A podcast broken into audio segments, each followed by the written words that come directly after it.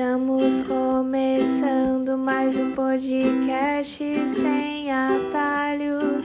Então trata de compartilhar, porque pra gravar dá muito trabalho.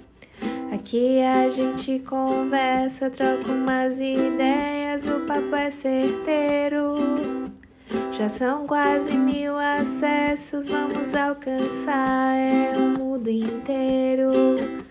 Sem atalhos, sem atalhos, o negócio é bom, valoriza o trabalho. Sem atalhos, sem atalhos, compartilha e valoriza o nosso trabalho. Sem atalhos.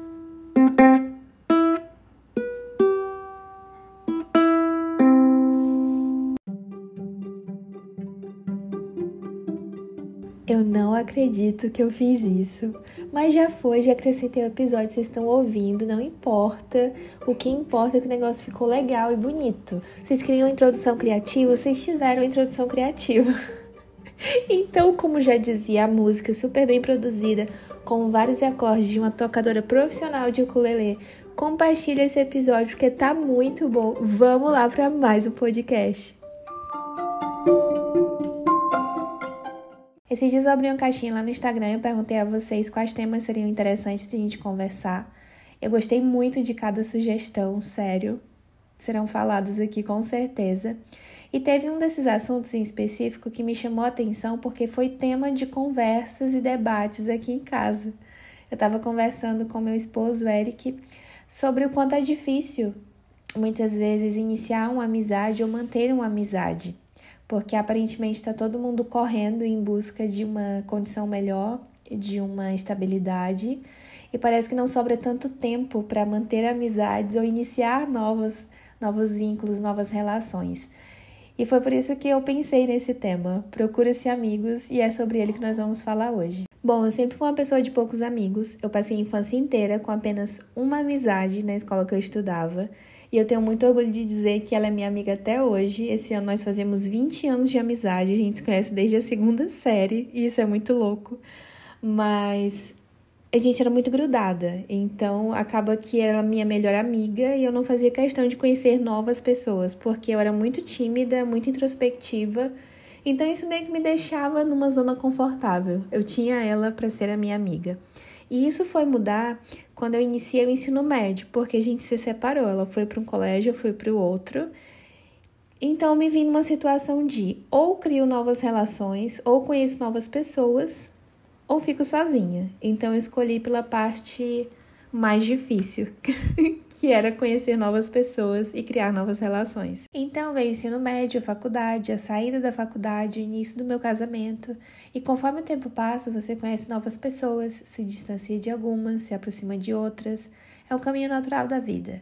Mas os anos vão passando e acontecem muitas mudanças. Você começa agora a correr em busca dos seus objetivos, assim como seus amigos também começam a correr em busca dos objetivos deles. E quando você para para perceber, tá todo mundo distante. Todo mundo tenta marcar encontro, só que você não pode na terça, o seu amigo não pode na quarta, nenhum dos dois vai estar disponível na sexta, e o rolê nunca acontece. Aí chega um dia que você se sente sozinho e se pergunta se realmente tem com quem contar, tem alguém por você. Hoje eu quero dividir contigo o que, que eu tenho aprendido com essa fase, digamos que mais solitária da vida adulta. Uma das grandes lições que eu aprendi durante esse tempo é que quando você amadurece, as suas amizades, seus relacionamentos tendem a amadurecer também. E eu não tenho tantos amigos assim, mas na vida desses amigos eu sei que eu não sou tão frequente. Eu sei que hora ou outra eu preciso me ausentar. Mas eu enxergo a amizade madura como aquela que se faz presente depois de duas semanas que você tá sem mandar um oi e dizer que, nossa, eu sonhei com você, você tá bem? Nossa, lembrei de você agora, tá tudo ok? E nem sempre você tá bem. E aí vocês conversam, vocês desabafam com o outro, porque a amizade madura, ela respeita as diferentes fases da vida que cada pessoa tá passando.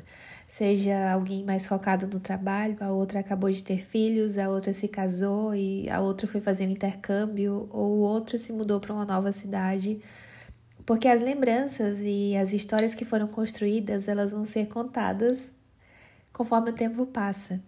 E a amizade madura é aquela que respeita a liberdade que o outro tem. Você respeita a liberdade do outro assim como ele respeita a sua, porque nesse momento da vida, nessa fase que nós estamos vivendo, uma fase mais madura, fase adulta, a gente tem que entender que o outro permanecer é uma escolha dele, não pode ser obrigação dele.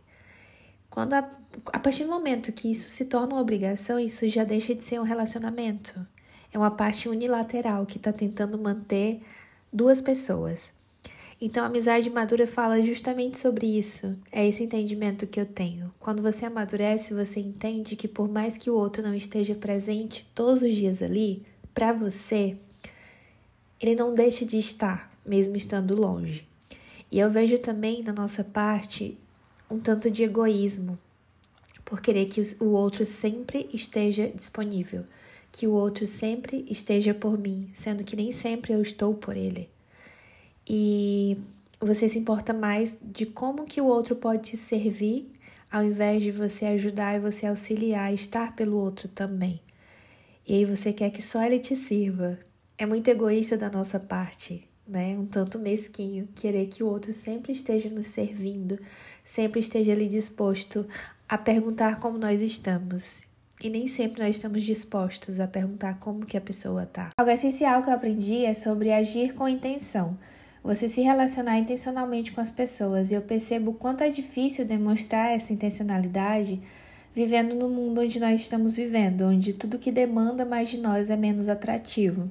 E eu confesso que era aquele tipo de pessoa que sempre esperava que o outro viesse primeiro ao meu encontro, e quando isso não acontecia, eu reclamava da falta de interesse das pessoas em serem minhas amigas. E eu acabava justificando o meu não ir até essas pessoas pela minha timidez, por ser introspectiva. E isso ficou ainda mais intenso quando a gente mudou aqui para Joinville. Era início da pandemia, lá em 2020, e eu tive que me distanciar da minha família, que mora em Palhoça, e nós deixamos várias amizades que tinham nascido junto com alguns ministérios da igreja.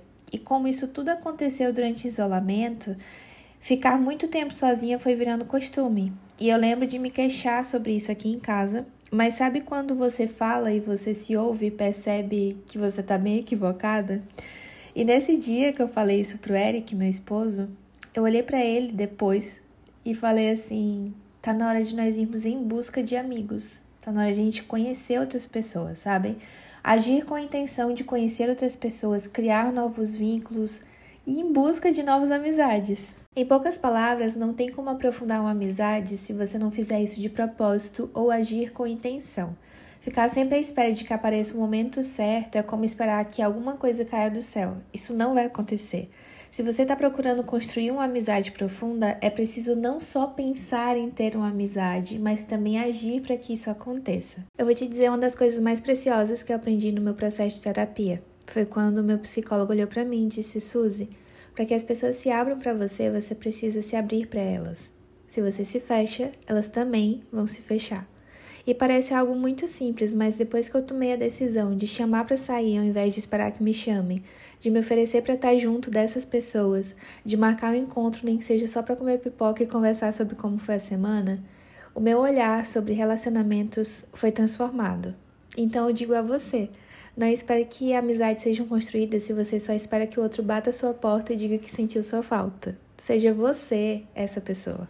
Que eu vou falar agora talvez seja um pouco polêmico no mundo das amizades, mas eu penso que você não precisa eleger o melhor amigo, você precisa de pessoas que despertem o seu melhor.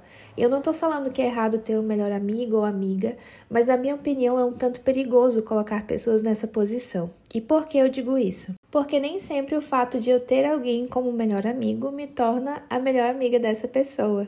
Eu acho que eleger alguém como melhor coloca nas mãos dessa pessoa uma responsabilidade imensa e uma obrigação de me ter também como preferida dela. Eu acredito que existam amigos diferentes para todas as situações. Existem amigos de passeio, existem outros para desabafar, outros que são ótimas companhias para uma trilha, para escalar montanha. Tem aqueles que são mais ocupados, aqueles que adoram passar horas no telefone e aqueles que mandam uma mensagem a cada dois meses para saber se você está bem.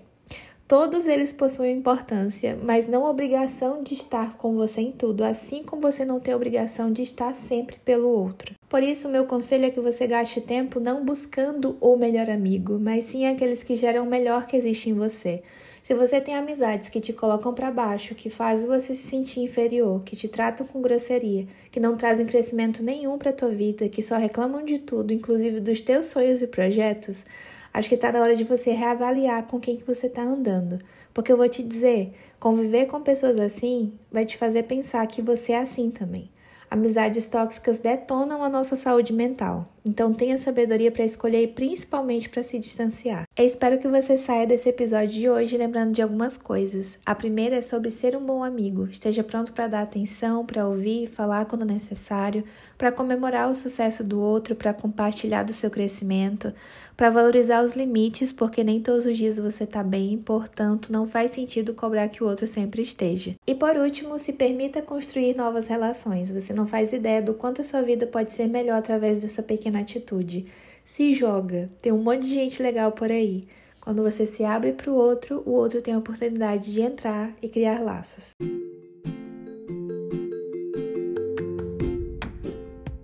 Chegamos ao final de mais um podcast. Se você gostou desse episódio, compartilha lá nos seus stories, me marca para eu saber que você está ouvindo.